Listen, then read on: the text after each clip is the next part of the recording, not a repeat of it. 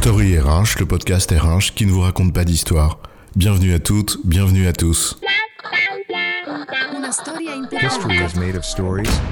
Dans cet épisode, nous allons parler de case management et nous demander ce que c'est. Le management de cas, moi j'en connais un, c'est le tien. Parce que s'il y a bien quelqu'un qui est un sacré cas à manager, c'est bien toi. Alors autant te dire que le case management, moi ça me connaît. En un mot, commençons, brosse la tête. Je vois, genre management bienveillant quoi. Mais dans ce cas, le case management, ça n'a rien à voir avec le management des cas d'espèces. C'est plutôt une espèce de méthode, tu vois En l'espèce, une méthode de management des cas. C'est bien ça? Alors c'est ce qu'on va voir. Le case management, c'est quoi l'histoire?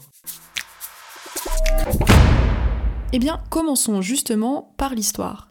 Elle commence surtout dans les années 20, aux États-Unis, qui inscrit la méthode dans le répertoire des méthodes de travail social.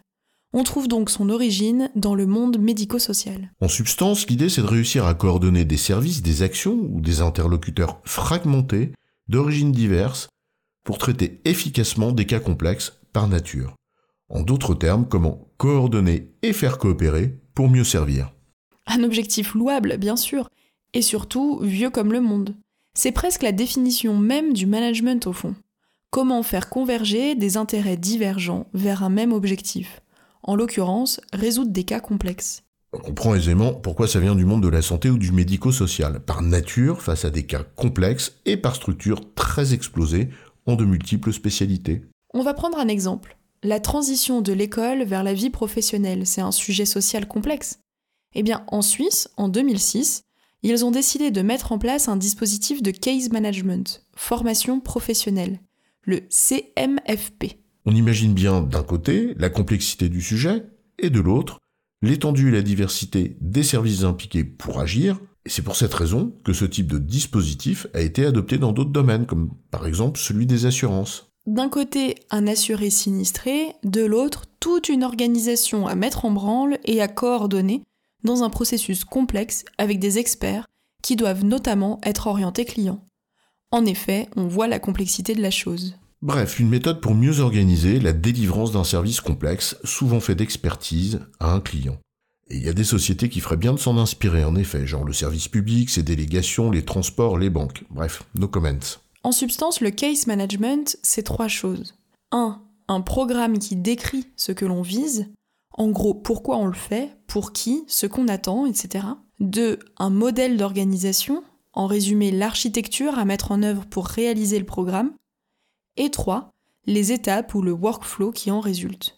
Comme toute méthode, à l'image par exemple du Six Sigma de Motorola avec ses Yellow, Green and Black Belts, le case management a son propre vocable et ses principes.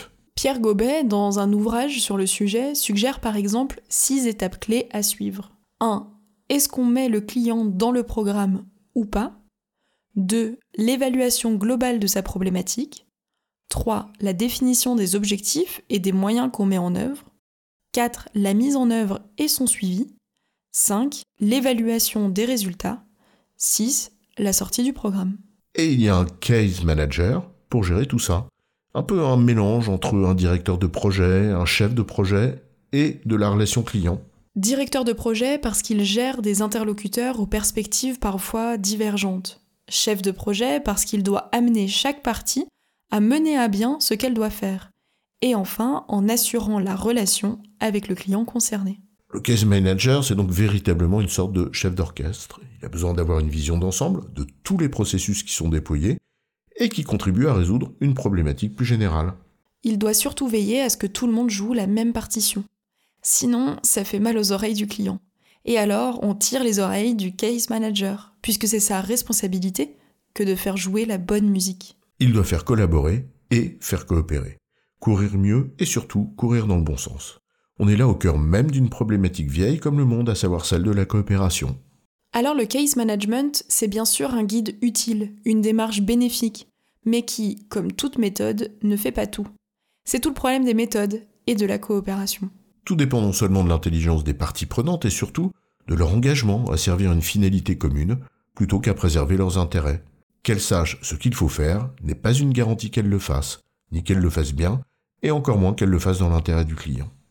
En résumé, le case management est une méthode issue du domaine médico-social, destinée à coordonner et faire coopérer des services très variés pour résoudre une problématique client complexe. Comme toujours, son succès dépend de l'intelligence et du sens de la coopération de celles et ceux qui la mettent en œuvre, plus que de la méthode en tant que telle. J'ai bon chef?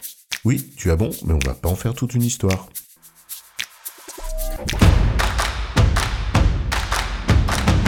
Story RH, le podcast RH qui ne vous raconte pas d'histoire. Retrouvez tous les épisodes sur storyrh.fr.